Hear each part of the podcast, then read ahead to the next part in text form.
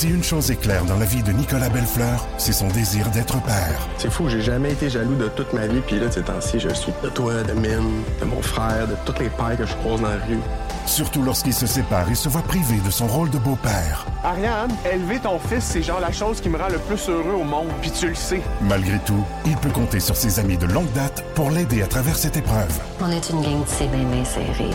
Belle Fleur, une série originale Crave à regarder maintenant sur Crave.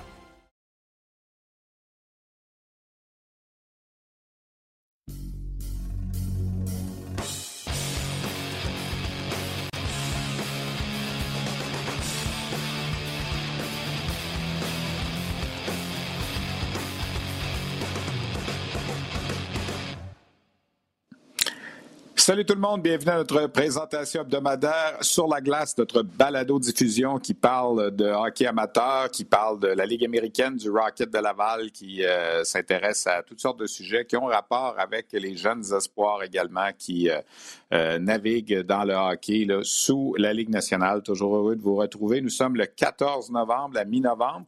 J'en profite tout de suite pour vous dire qu'on fera relâche la semaine prochaine, euh, puisque votre humble serviteur euh, prend une petite semaine de vacances. On sera de retour le 28 novembre, donc lundi dans deux semaines.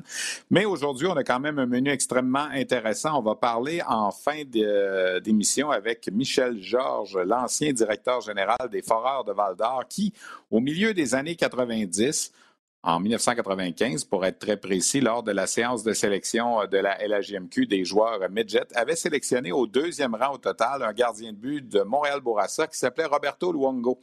Et ce soir, ben, Roberto Luongo va être intronisé au temple de la renommée de la Ligue, euh, en fait, au temple de la renommée du hockey. Et euh, j'ai cru bon de faire un petit brin de jasette avec Michel, qui évidemment n'est plus impliqué depuis plusieurs années dans la LHJMQ, mais qui à l'époque était un DG extrêmement actif, qui a gagné la Coupe du Président d'ailleurs avec les Foreurs en 1998, avec Roberto Luongo comme gardien numéro un. Alors ça, c'est un petit peu plus tard dans l'émission. On va également faire un brin de jasette avec l'entraîneur-chef Stéphane Julien, euh, directeur général et entraîneur-chef du Phoenix de Sherbrooke. Je suis allé faire un petit tour à Sherbrooke hier pour assister au match contre Rimouski. Stéphane Julien euh, se prépare cette semaine à affronter deux fois les remparts de Québec. Alors ce sera duel au sommet entre le Phoenix et les remparts euh, mercredi à Québec, dimanche prochain à Sherbrooke. Deux matchs quand même qui vont donner une bonne allure de ce que pourrait avoir l'air la course au classement général, même si on est tôt dans la saison. Les remparts qui ne perdent à peu près jamais.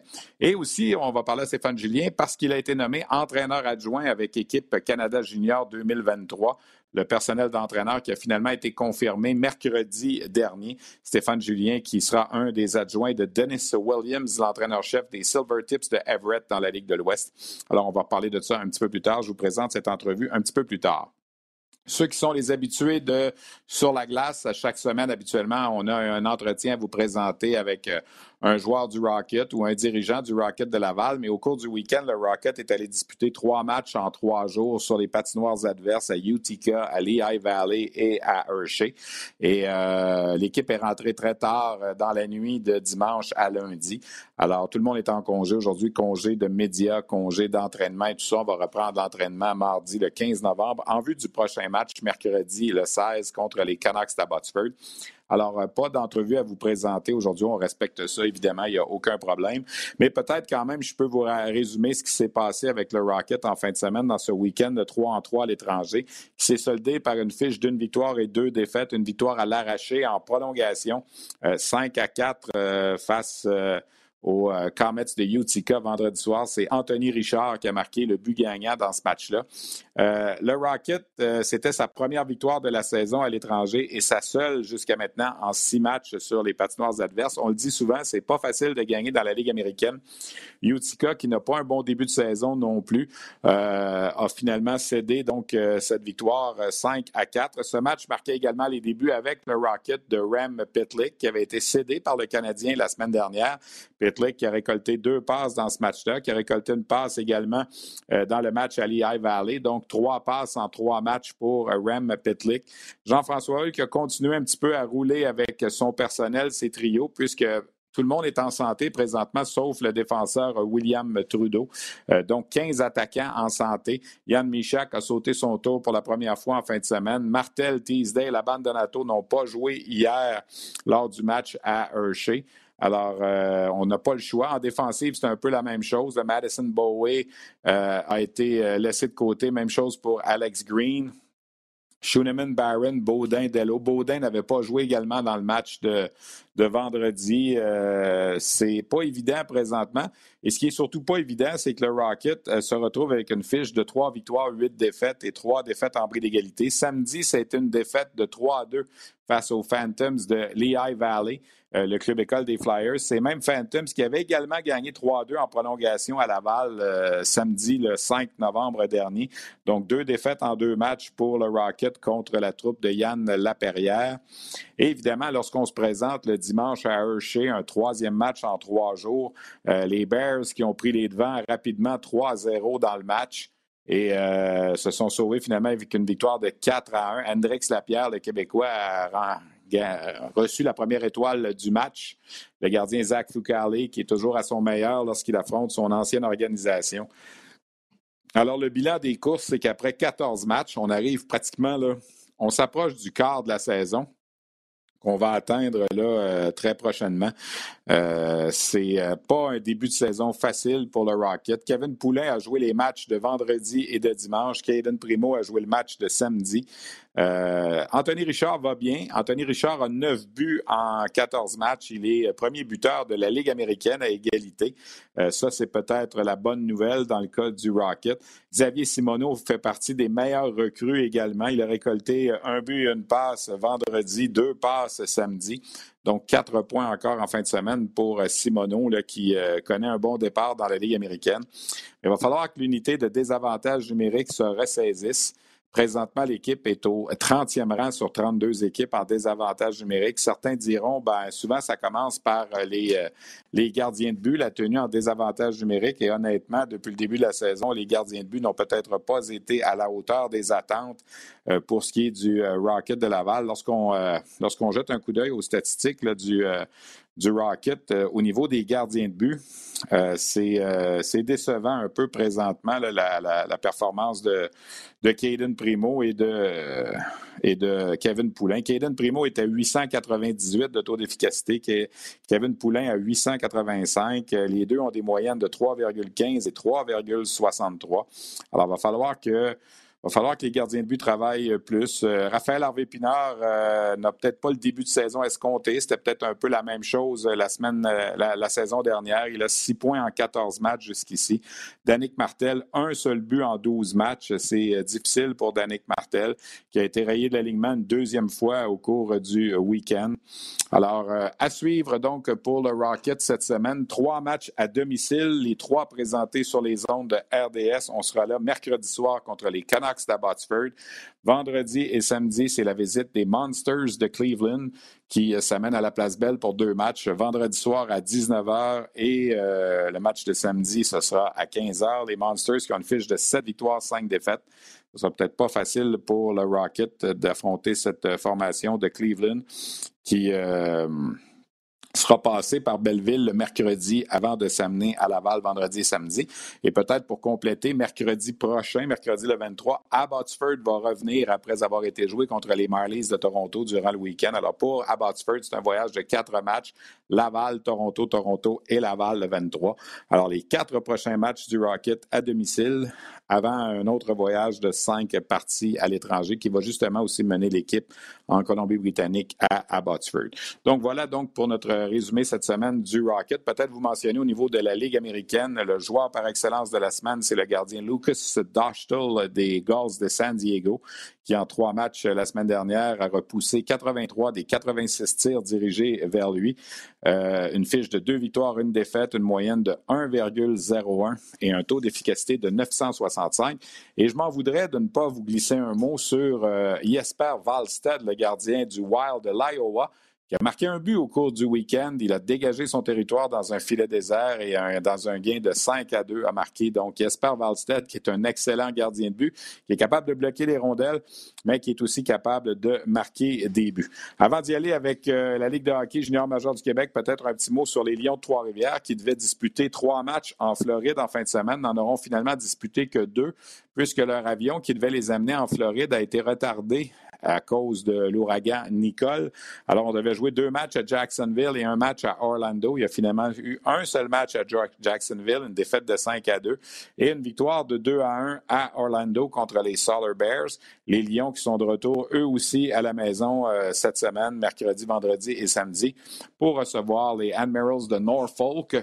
Euh, ça va pas nécessairement mieux pour la troupe d'Éric Bélanger. Trois victoires, six défaites, une défaite en bris d'égalité. Donc, les deux clubs écoles du Canadien là, qui euh, ont des débuts de saison un petit peu difficiles. Voilà pour notre segment sur euh, les équipes de la Ligue américaine. Dans la Ligue de hockey junior majeur du Québec, peut-être commencer justement avec le joueur de la semaine. C'est aussi un gardien de but, Oliver Chatney des Eagles du Cap-Breton, qui a trois victoires en trois matchs cette semaine. Moyenne de 1,67, taux d'efficacité de 950 Chatney a été échangé des Islanders de Charlottetown aux euh, Eagles du Cap-Breton il y a quelques semaines et honnêtement, il fait très bien depuis sa venue euh, euh, en Nouvelle-Écosse. Alors, les Eagles qui forment, ça, fait étonnant, ça fait un peu étonnant de dire ça, mais ont gagné leurs six derniers matchs, sont allés chercher six victoires, dont deux à l'étranger à Charlottetown au cours de la semaine, 4 à 0 et 5 à 4. D'ailleurs, dans ce match à Charlottetown, Chatney, l'ancien gardien des Islanders, a effectué 37 arrêts pour euh, amener son équipe à la victoire. On avait parlé avec John Goyens il y a quelques semaines. Il disait ça s'en vient, il n'y a pas de, pas de panique encore, mais il restait que la fiche de 1-8-2 euh, faisait mal un peu. Là, on regarde ça deux semaines plus tard, sept victoires, huit défaites, deux défaites en bris d'égalité. Alors, comme je le fais à chaque semaine, je fais le tour un peu de chacune des divisions, chacune des formations. On va commencer par la section ouest. Ben, les Olympiques de Gatineau sont allés chercher deux victoires en trois matchs au cours de la dernière semaine. Ils auraient normalement dû gagner trois matchs. Ils menaient 3-0 à Rouen-Noranda euh, jeudi dernier et se sont finalement effondrés pour perdre 6 à 4. Ça a été difficile devant le filet. Euh, le gardien Ty Austin, qui a été blessé, a été remplacé en cours de route par Emeric Despatie. Euh, Rouen Noranda a remonté ce match-là pour l'emporter 6 à 4. Mais malgré tout, les Olympiques ont pris un point d'avance sur les Huskies au sommet de la section avec 24 points. Les Huskies n'ont eu qu'une victoire en trois matchs. C'est cette victoire contre les Olympiques de Gatineau, mais ont perdu le lendemain 6 à 1 contre les Cataractes de Shawinigan à la maison. Les Foreurs de Val-d'Or, ben, deux défaites en fin de semaine contre les Olympiques de Gatineau et les Cataractes de Shawinigan. Les, Foreurs qui sont toujours au troisième rang de la section avec 20 points. Et l'Armada de Blainville-Boisbriand a finalement mis fin à cette séquence de six défaites en l'emportant hier après-midi à Rouen-Noranda 5 à 2. Ça a pris 55 arrêts du gardien Charles-Édouard Gravel pour signer cette victoire. C'est Kevin Bergen qui était l'entraîneur-chef de l'équipe parce que Bruce Richardson a participé à l'aventure du défi mondial des moins de 17 ans. Je vais vous en reparler ça aussi euh, un petit peu plus tard au cours de l'émission. Josh Lawrence de l'Armada a récolté trois buts et deux passes dans le match d'hier. Dans la section centrale, euh, une victoire et deux défaites dans la dernière semaine pour le Phoenix de Sherbrooke. Victoire à Rimouski vendredi, mais défaite à la maison hier contre Rimouski 3 1, un match euh, auquel j'ai assisté. Euh, le gardien de l'Océanique, Patrick Hammerla, a été très solide. Le Phoenix qui s'était également incliné 2 à 1 à Shawinigan en début de semaine. Donc, le Phoenix a une fiche de 14 victoires, 3 défaites et 2 défaites en bris d'égalité. 30 points à l'aube de ces euh, deux matchs cette semaine contre Québec, Québec a 35 points en 19 matchs, donc 5 points d'avance pour Québec sur Sherbrooke au sommet du classement général. Si Sherbrooke ne veut pas euh, s'éloigner des remparts pour cette course au classement général, ne peut se permettre d'être balayé. Évidemment, si Sherbrooke gagne les deux matchs, va s'approcher à un point, mais il faut à tout le moins aller chercher euh, un match sur deux contre les remparts. Les remparts, je vais vous en parler un petit peu plus tard, qui ne perdent plus. Les Tigres de Victoriaville, deux autres victoires et une défaite au cours de la semaine, deux victoires contre l'Armada de Blainville-Boisbriand. Nathan Darvaux, le gardien de but, a de nouveau été extrêmement solide, 40 arrêts dans le match contre l'Armada euh, vendredi soir dans un gain de 5 à 2. Euh, Darvaux qui, incidemment, a amorcé les six derniers matchs, puisque son coéquipier Gabriel Daigle participait au défi mondial des moins de 17 ans. Daigle qui sera de retour au cours des prochains jours. Les voltigeurs de Drummondville avaient bien amorcé leur séquence de trois matchs dans les maritimes quand tu regardais le calendrier des voltigeurs dans les maritimes en fin de semaine, c'était Moncton, Saint John et Batters dans l'ordre. Alors, le match le plus difficile qui s'annonçait selon le classement, c'était évidemment Moncton. Les voltigeurs ont gagné à Moncton, mais sont allés perdre les deux matchs à Saint John et à Batters, 4 à 1 et 7 à 1. Euh, donc, c'est terminé pour les voltigeurs dans les maritimes cette année. Ils, auront, euh, ils ont déjà effectué leurs deux voyages dans les maritimes. Euh, au total, ils auront gagné deux matchs, en auront perdu quatre. Les Cataractes de Shawinigan ont repris le sentier de la victoire. C'est difficile des fois de comprendre dans le hockey junior. Neuf défaites de suite pour les Cataractes. Et là, oups, on gagne trois matchs de suite contre Sherbrooke à la maison. Et par la suite, un balayage et deux matchs dans les Maritimes. 6 à 1 contre Rouen vendredi et 8 à 5 contre Val d'Or samedi dans un match où les Foreurs ont marqué cinq buts dès la première période. Dans la section Est, ben, je vous le dis, les remparts de Québec ne perdent tout simplement plus. C'est 12 victoires de suite pour la troupe de Patrick Roy qui n'a pas perdu depuis le 11 octobre à Chicoutimi, donc ça fait plus qu'un mois. Hier, ça a été difficile, mais ça a été une victoire en prolongation à la maison de 2 à 1. C'est James Malatesta qui a marqué le but gagnant contre le Drakkar de Bécomo. Et les euh, remparts sont toujours parfaits à la maison depuis le début de la saison. 11 victoires en 11 matchs. 11 victoires au cours desquelles on a permis que 14 buts en 11 matchs à domicile. Prochain rendez-vous, un test donc pour les remparts, le Phoenix de Sherbrooke qui s'amène mercredi au centre Vidéotron. Le Drakkar de Bécomo, ben, ça a été trois défaites. Ça a été deux défaites au cours euh, de la fin de semaine contre Québec. On est quand même allé chercher un point de classement dans la défaite en prolongation hier. L'Océanique de Rimouski, deux victoires et une défaite dans la semaine. Il y a eu ce gain de 12 à 4 contre Chicoutimi euh, mardi soir. Puis par la suite, on a divisé les honneurs des deux matchs contre Sherbrooke. Et pour ce qui est des Saguenay-Chicoutimi, ben, ce voyage se termine quand même malgré tout avec une fiche de 500.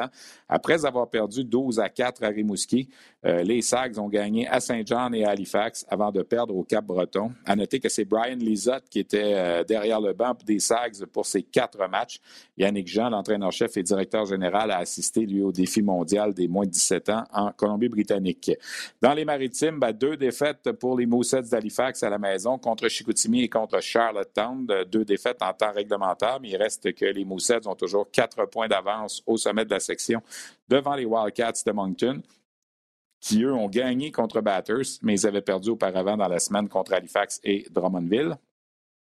Les Islanders de Charlottetown, un week-end de trois matchs en trois jours, deux à la maison contre le Cap-Breton et un sur la route contre Halifax. On est allé chercher une victoire à Halifax après avoir subi les deux défaites à la maison contre les Eagles du Cap-Breton.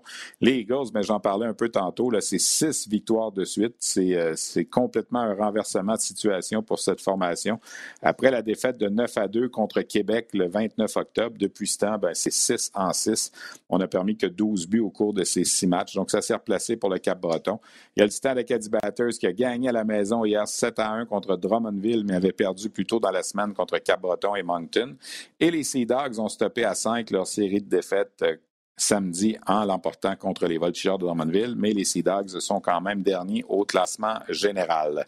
Euh, je vous le disais un petit peu plus tôt, cette semaine, Hockey Canada a finalement annoncé la nomination de Dennis Williams comme entraîneur-chef de l'équipe Canada Junior 2023. Dennis Williams, il dirige Everett dans la Ligue de l'Ouest. Il était là cet été comme un des adjoints avec Dave Cameron.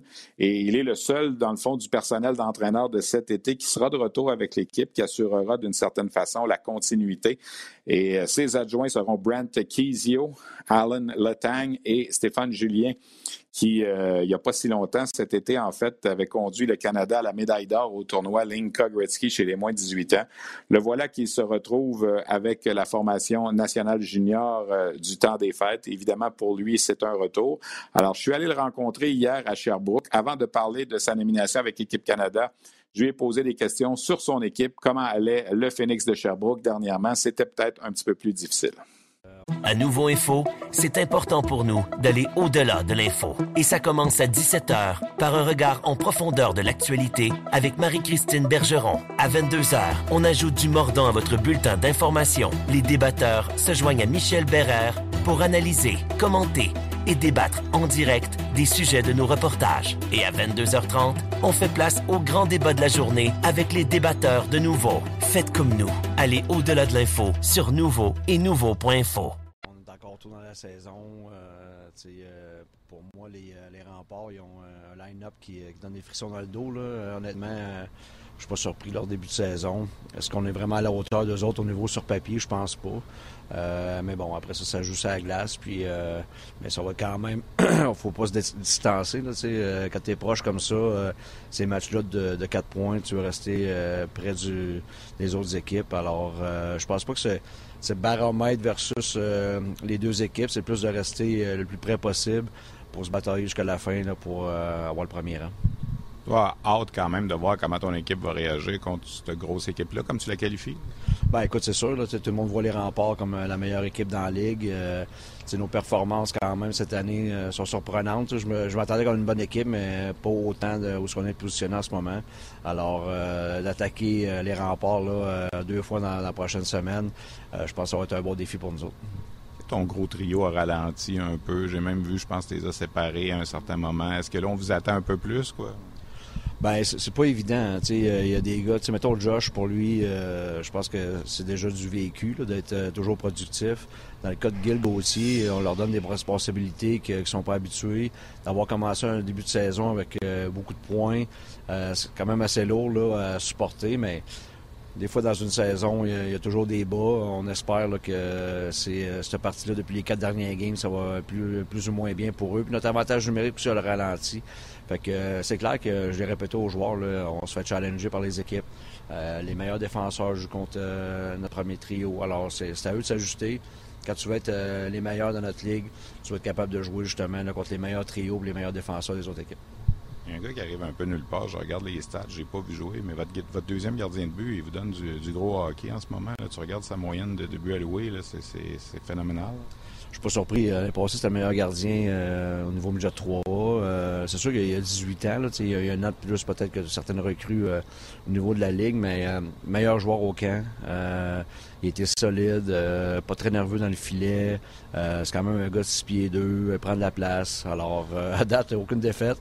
Euh, il n'y a pas eu de mauvaise performance, honnêtement. Là, je peux pas dire qu'il y a un match qui a été euh, moyen.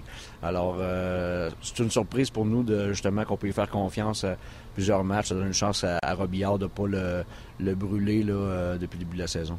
Est-ce que ça te tente de lui en donner un petit peu plus des défis? on va voir. Là, d'ici les fêtes, là, on va essayer de, gérer ça. au-dessus de trois matchs par, par semaine au mois de novembre. Alors, chacun des deux gardiens là, va avoir la majorité des matchs. On a appris cette semaine que tu allais faire partie de personnel d'équipe Canada Junior. Qu'est-ce que ça représente pour toi? Écoute, euh, j'ai été surpris quand même. Euh, j'étais un an jour pour jour, j'étais au U17 et puis euh, cet été au U18. Puis on m'appelle pour faire les, les World Juniors. très fier de faire partie de, de ce monde-là. Puis quand tu es tout jeune, là, c'est le premier souvenir qui m'est venu en tête. Là. Euh, tu manges la tourtière avec euh, des bines dans le sirop, tu regardes le World Junior avec tes parents et ta famille. Euh, avoir la chance de, participer à ça comme entraîneur, je pense que c'est inespéré. Toutes les coachs dans les Canadiennes, peut-être à part Pataroy, espèrent un jour d'être dans l'équipe nationale. Alors, pour moi, c'est vraiment un plaisir puis une belle fierté. Est-ce que tu sais déjà ça va être quoi ton rôle un petit peu avec l'équipe? Est-ce que vous avez parlé de tout ça? On a eu un meeting la semaine passée. Je m'occupais des défenseurs, euh, des avantages numériques, euh, quelques spécialités aussi là, au niveau des 5 euh, contre 6, la zone défensive. Alors, des responsabilités sont déjà pas mal établies. maintenant, il y a beaucoup de travail devant moi là, avec mon équipe à Sherbrooke, mais aussi avec l'équipe junior. C'est beaucoup de travail. Alors, mes heures ne seront pas comptées d'ici les prochaines semaines.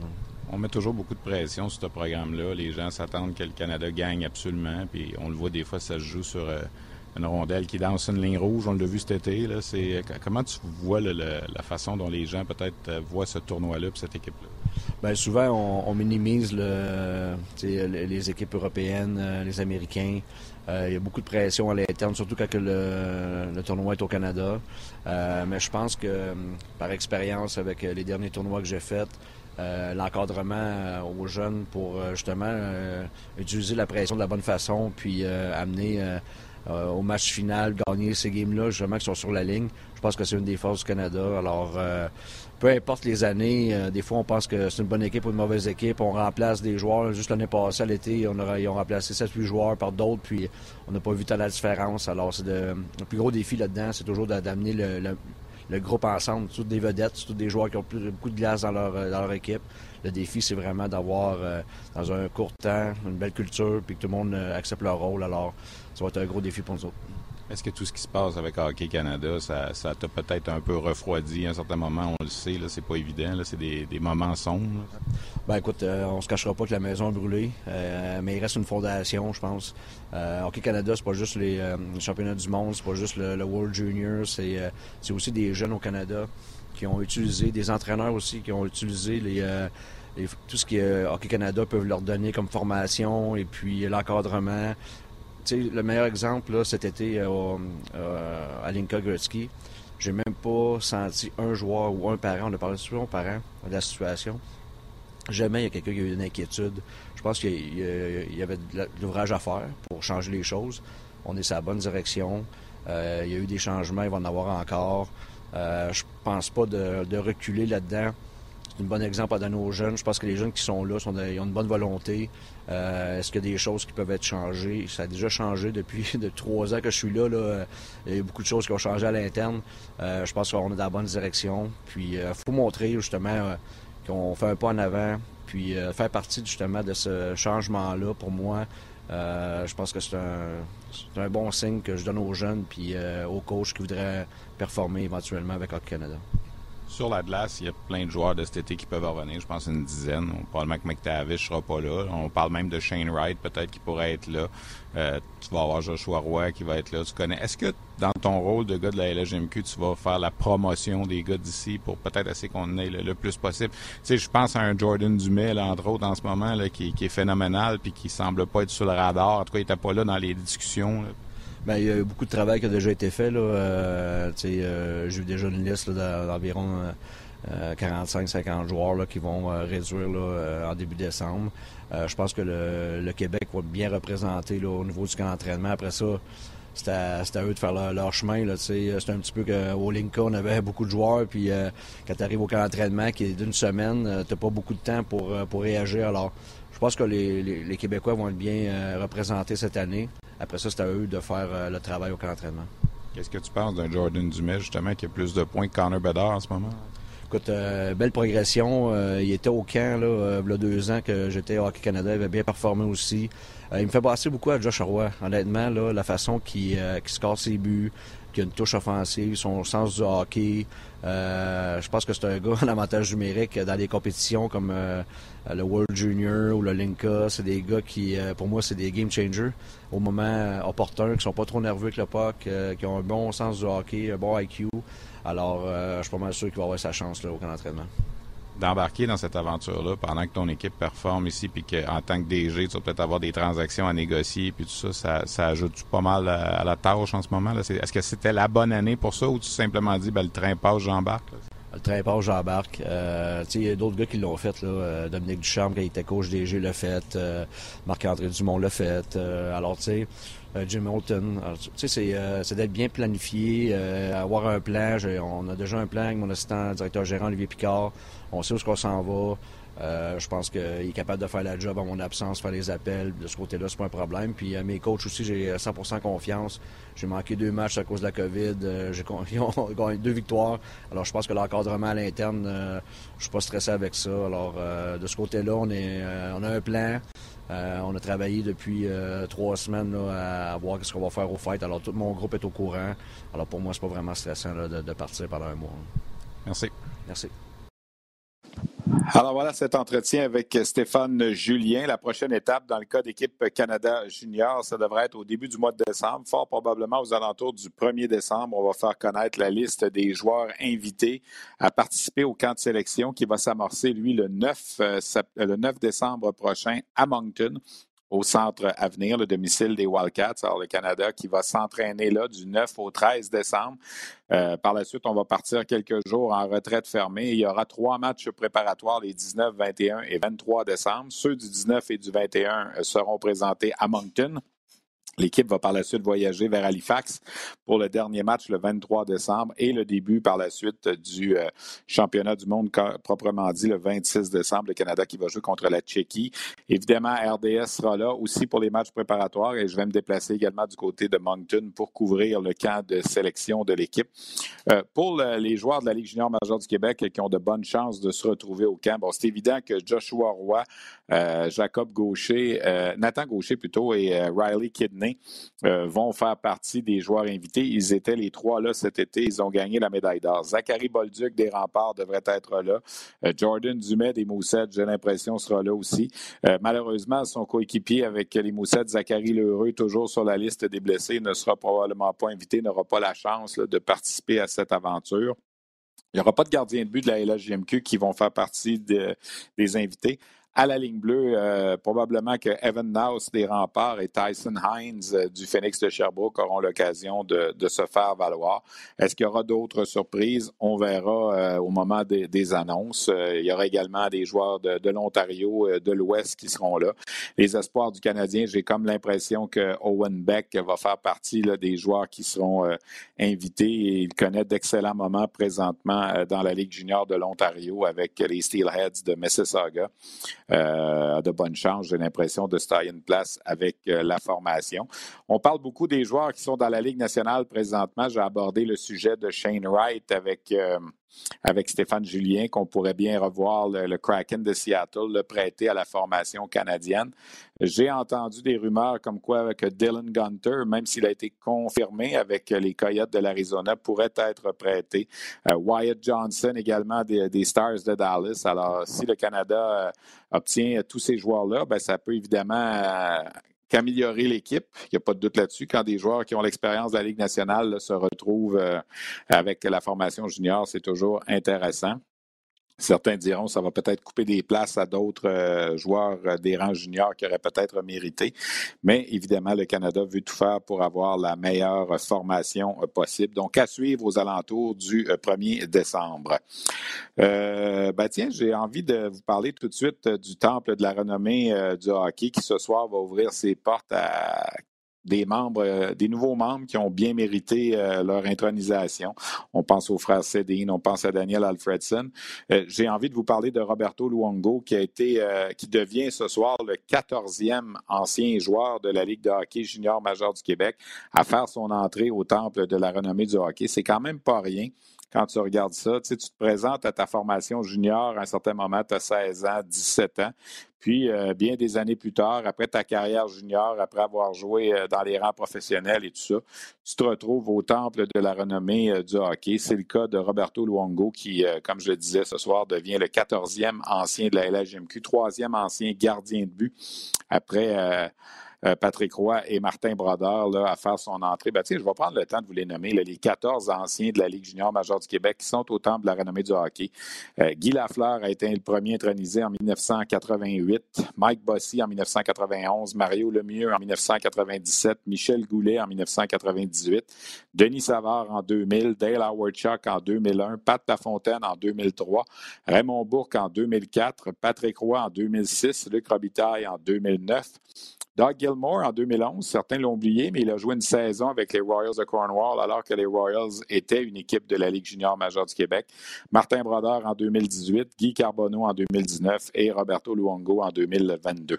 Euh, j'ai pensé euh, retourner dans le passé et vous présenter une entrevue euh, avec celui qui était le directeur général des Foreurs de Val-d'Or à l'époque où Roberto Luongo était, avait été sélectionné en première ronde, deuxième au total par les Foreurs. Voici donc cet entretien que j'ai eu un petit peu plus tôt aujourd'hui avec Michel Georges. Alors, j'en parlais un petit peu plus tôt en début d'émission. Ce soir, c'est soirée d'intronisation à Toronto pour l'ex-gardien de la Ligue junior majeure du Québec, Roberto Luongo des Foreurs de Val-d'Or et du Titan d'Acadie Batters. On l'a plus connu avec les Foreurs, c'est l'équipe qui l'avait repêché. Et euh, ça m'a donné l'idée ce week-end de contacter celui qui était à la tête de l'équipe à l'époque, en 1995, le directeur général Michel Georges, à qui ça fait une éternité que je n'ai pas parlé. Salut Michel, ça va bien? Ça va très bien, toi? Ben oui, ça va bien. Écoute, je suis content de t'entendre, puis je veux qu'on vienne. je sais qu'on va, on va voyager dans le temps un peu, presque 25-30 ans derrière. Au moment de ce repêchage-là, en 1995, c'était l'entrée dans la Ligue euh, des Alpines de Moncton et ils avaient le premier choix. Puis tout de suite au deuxième rang, il y avait les Foreurs de Val d'Or qui, parlaient. Puis on s'intéressait beaucoup au gardien Roberto Luongo qui jouait pour euh, l'équipe Medjet euh, à Montréal-Bourassa. Comment ça s'était passé les premières rencontres avec la famille Luongo puis avec Roberto dans le but de peut-être lui dire que Val d'Or, ça pourrait être une destination pour lui?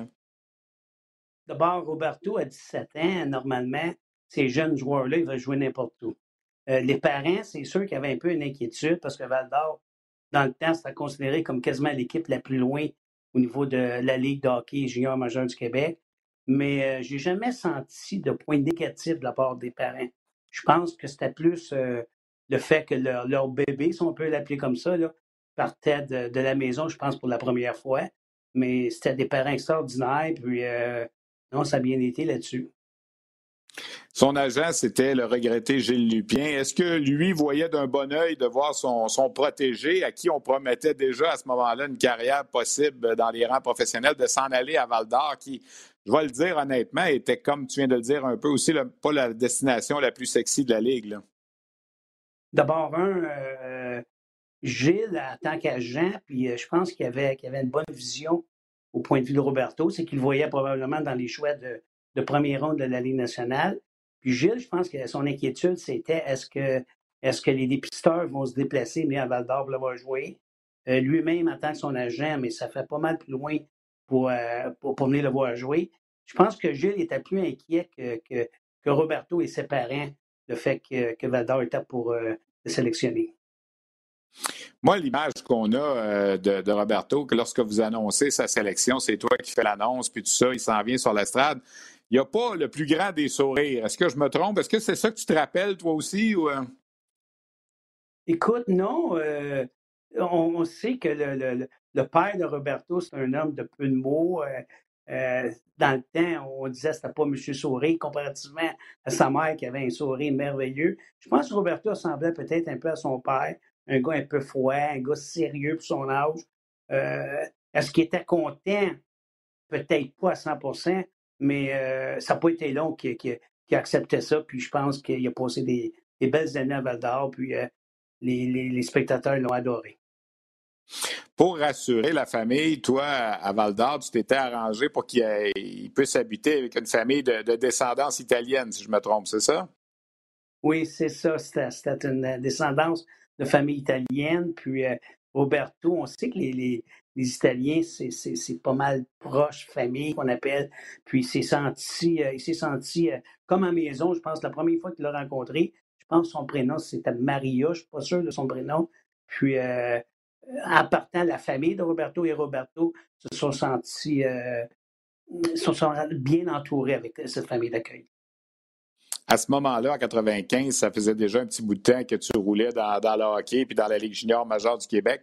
Est-ce que tu voyais en Roberto un gars qui pourrait connaître la carrière? Je sais que c'est à part après, ça peut peut-être être dur à imaginer que en 95, tu as repêché un gars qui rentre au temple de la renommée ce soir, mais est-ce que tu voyais quand même le, potentiel puis comment tout ça, comment tout ça s'est passé pendant ces, ces, trois années et demie à Val d'Or, dans le fond? Hein? 25 ans après avoir quitté la Terre en quête d'une nouvelle planète pour des milliards de Tata, l'équipage du Romano Fafar se retrouve autour de Mathieu Pepper. Merci beaucoup tout le monde d'être là, Pour raconter l'aventure qui est devenue une série culte. La première fois que j'ai su que j'allais jouer le Capitaine Patnaud, je capotais. Dans une galaxie près de chez vous, 25 ans de mission, une série documentaire originale à regarder dès maintenant sur Crave. D'abord, le premier qui me l'a vendu, si on veut dire comme ça, c'était dans l'époque mon dépisteur-chef Normand Gosselin, qui malheureusement est parti trop de bonheur. Euh, Normand voyait en lui un potentiel énorme. Puis on sait que Montréal Bourassa, cette année-là, était une équipe pas trop forte. Faisait penser un peu à Patrick Roy quand il jouait pour les, Bisons de Granby. Euh, Patrick jouait avec une équipe ordinaire. Je pense que Roberto jouait avec une équipe ordinaire. Après trois, quatre fois que je l'avais vu, euh, Normand était tellement, tellement sûr que c'était pour être notre choix. il était surtout tellement sûr qu'il était pour être un joueur de concession. C'était facile de me le vendre. Puis quand on le voyait, Midget 3A, il faisait des arrêts, il était extraordinaire. Qu'est-ce qui faisait que cette équipe-là pouvait performer? C'est grâce à Roberto. Alors, je pense que c'est juste normal que ça continue au niveau junior. Comme de fait, quand il est arrivé chez nous, on a vu énormément de talent. Puis ensuite de la Ligue nationale, le fait qu'il soit dans, au temple de renommée, mais là, c'est lui qui a fait le chemin. Mais ça ne me surprend pas parce que c'était un gars extrêmement brillant. Extrêmement brillant. Pour rappeler un peu aux gens, le repêchage de 95, Moncton, au premier rang, avait sélectionné Pierre Dagenet. Vous, vous aviez Pierre Roberto Luongo. Puis tu regardes au troisième rang, ça a été Mathieu Garon, un autre gardien avec les de Victoriaville. Quand tu regardes ça, Michel, toi et ton équipe aviez, eu, euh, aviez vu juste, dans le fond, parce que Roberto vous a conduit à trois ans plus tard à la conquête de la Coupe du Président. Mais encore une fois, je, me rappelle toujours, Patrick Orwell, c'était dans le temps Claude Ruel, il me disait Michel, ce goaler-là, il a énormément de talent, mais avec une équipe ordinaire. Fait que Roberto me faisait penser un peu à Patrick, puis je ne veux pas faire le jeu des comparaisons, là, mais il me faisait penser un peu à Patrick parce qu'il jouait pour une équipe qui, malheureusement, n'avait pas énormément de talent. Mais lui, il était solide comme une barre. Même s'il perdait des matchs, il faisait des erreurs extraordinaires. C'était surtout sa concentration, son, son calme, euh, ça qui faisait en sorte que quand Norman l'a vendu, puis après trois, quatre games, j'étais convaincu que c'était pour être notre choix. Surtout, j'étais convaincu qu'il était pour être un excellent junior. La Ligue nationale, mais comme tu as dit, c'est facile après de dire je le savais. On s'en doutait qu'il était pour être repêché national, on s'en doutait qu'il était pour être bon. Mais après ça, c'est lui qui a fait tout son chemin et j'en suis tellement, tellement fier pour lui. Alors, Michel, évidemment, dans le junior, les, roues tournent euh, à la fin de. après qu'il vous ait conduit à la Coupe du Président en 98, tu as dû te résoudre à l'échanger l'année suivante. C'est le Stade Acadie Batters, c'est les Guy Morissette qui ont, euh, qui ont fait le troc avec toi. Est-ce que ça a été difficile d'échanger ce joueur-là que, dans le fond, vous aviez élevé à Val d'Or? Oui, c'était très difficile parce que tu sais, Stéphane, qu'au niveau junior, à 19 ans, quand tu as un contrat professionnel, à 99% tu ne reviens pas jouer 20 ans chez vous. Alors, on t'a convaincu que le fait qu'il était pour partir, c'était peut-être le temps de l'échanger. Le, seul bémol, c'est que cette année-là, il y a juste une équipe du Québec qui allait à la Coupe Mémoriale, parce que la Coupe Mémoriale était à l'extérieur du Québec. Alors, il n'y a pas vu, il a pas eu d'enchère. Il y a à peu près juste batteurs qui ont appelé pour Roberto. Alors, malheureusement, oui, ça nous a fait de la peine. Puis oui, on aurait aimé ça avoir pas mal plus, mais ça m'a prouvé une chose, j'ai appris que tu ne peux pas échanger un joueur de qualité pour de la quantité. Écoute, Michel, c'était super le fun de te parler. Je suis convaincu que ce soir, tu vas peut-être avoir un œil sur euh, la cérémonie d'intronisation parce que c'est un gars qui, quelque part, t'a côtoyé dans, dans ta vie, dans ta carrière d'homme de, hockey dans la LHJMQ. Puis j'ai l'impression que Roberto aura aussi des bons mots pour la LHJMQ, pour les Foreurs et pour le Titan de Caddy ce soir. Alors, euh, c'est le 14e ancien joueur de la Ligue junior majeure du Québec qui fait son entrée au Temple de la Renommée. Puis je, trouvais ça important que tu puisses nous en parler un petit peu aujourd'hui. Merci beaucoup, Michel. C'est moi qui te remercie. Alors voilà, Michel Georges, on a fait un retour dans le passé, euh, directeur, ex-directeur général des Foreurs de Val-d'Or, qui a déjà été recruteur également, notamment avec les Oilers d'Edmonton, euh, un homme avec qui j'ai toujours eu une excellente relation et je l'avais un petit peu perdu de vue. Alors je le salue, la santé est bonne et euh, je suis toujours heureux de parler avec Michel. Avant de terminer aujourd'hui, un petit mot sur le bilan du défi mondial des moins de 17 ans. On vous a présenté ça en fin de semaine, samedi, les deux matchs pour la médaille de bronze et pour la médaille d'or. Ça se passait à Langley, en Colombie-Britannique. Ce sont finalement les États-Unis qui l'ont emporté. Ils ont complètement survolé cette compétition. Rappelons que le Canada trois équipes des moins de 17 ans, les rouges, les blancs, les noirs. Donc, on permet à 66 joueurs de jouer cette compétition contre des équipes nationales, évidemment, des États-Unis, de la Finlande, de la Suède et de la Tchéquie. Alors, les équipes canadiennes ont terminé deuxième, quatrième et sixième. Euh, le match de la finale, les Américains l'ont emporté 11 à 1 11 à 3 plutôt contre l'équipe Canada Rouge qui avait pris le deuxième rang dans la phase préliminaire. On a découvert en fin de semaine je les connaissais plus de nom, mais euh, je ne sais pas si vous eu la chance de voir les faits saillants. Si vous une chance, allez regarder ça et taper le nom de Cole Eiserman. Pas Eiserman comme Steve Eiserman avec un Y, mais E-I-S-E-R-M-A-N, Cole Eiserman. Il a avancé trois buts et trois passes dans le match de finale, 20 points en sept matchs, dont 12 buts durant la compétition. C'est, selon moi, en tout cas de ce que j'ai vu venir jusqu'à présent, le meilleur espoir de la séance de sélection de la Ligue nationale pour 2024. Évidemment, il n'a que 16 ans. Il faut attendre en 2024. James Higgins, son coéquipier, lui a terminé un point devant lui, 21 points en 7 matchs, 8 buts, 13 passes. Lui n'est admissible qu'en 2025 pour cette compétition. Alors, les deux ont été choisis sur l'équipe d'étoiles de la compétition, les États-Unis qui ont remporté une première médaille d'or depuis donc 2018. C'est vraiment toute une formation qu'on a vue à l'œuvre euh, durant ce tournoi. 50 buts d'inscrits en 7 matchs. On n'en a permis que 15. Parmi les meilleurs Canadiens, Porter Martone avec l'équipe des Rouges, 12 points, dont 7 buts. Berkeley Catton, qui a été, lui, le tout premier choix de la Ligue de l'Ouest en 2021, 12 points également en 7 matchs. Roger McQueen et Henry Muse avec l'équipe Canada Blanc ont également connu des bons tournois avec 8 points en 6 matchs. Mention honorable au jeune Michael Misa, 15 ans seulement, donc admissible en 2025. Lui aussi, il a terminé au 21e rang des pointeurs. Il était le plus jeune joueur de la compétition. Six points, trois buts et trois passes. Je m'en voudrais de ne pas mentionner devant le filet le jeune Gabriel Daigle des Tigres de Victoriaville, qui est un espoir pour 2025. Quand vous allez regarder les statistiques de la compétition, vous allez dire taux d'efficacité 870, moyenne de but alloué 4,90. C'est rien pour euh, rien pour sauter au plafond, comme on dit, mais le jeune a été très bon. Il a accordé huit buts dans le match de finale, en un peu plus de deux périodes avant qu'on ne le retire.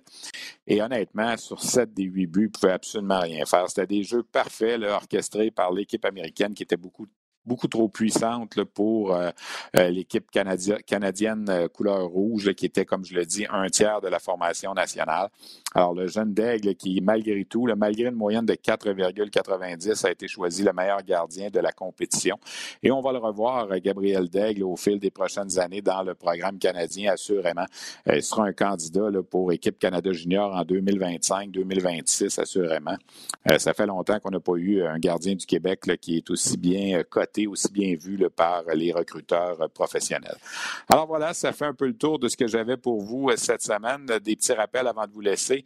Euh, trois matchs du Rocket sur les ondes de RDS, mercredi soir, vendredi soir et samedi après-midi mercredi contre Abbotsford, vendredi et samedi contre Cleveland. On sera là, toute l'équipe d'RDS. Également au RDS.ca, on poursuit nos diffusions du vendredi soir pour les matchs de la Ligue junior majeure du Québec. Alors, ce vendredi, cette semaine, le 18 novembre, ce seront les Cataractes de Shawinigan contre euh, l'Armada de Blainville-Boisbriand. Vous voyez nos autres rendez-vous qui euh, sont à suivre à tous les vendredis, un match euh, gratuit sur le RDS.ca. Puis ceux qui nous posent la question pour nos matchs en direct à la télé, ça va commencer en janvier. Je ne peux pas vous annoncer encore le calendrier, mais nous aurons quelques matchs à vous présenter. On va aussi vous présenter probablement un match ou deux là, de Connor Bedard et euh, des Pats de Regina, qui euh, évidemment est l'espoir numéro un pour la séance de sélection de la Ligue nationale. Je remercie Félix Payet qui était là à la technique, Luc Danseau à la coordination, mes invités aujourd'hui, Stéphane Julien du Phoenix de Sherbrooke et Michel Georges, ancien DG des Foreurs de Val-d'Or. Félicitations encore une fois à Roberto Luongo, le 14e ancien de la LHJMQ à être admis au Temple de la Renommée. On fait relâche la semaine prochaine. On se retrouve le 28 novembre. Merci beaucoup. Salut.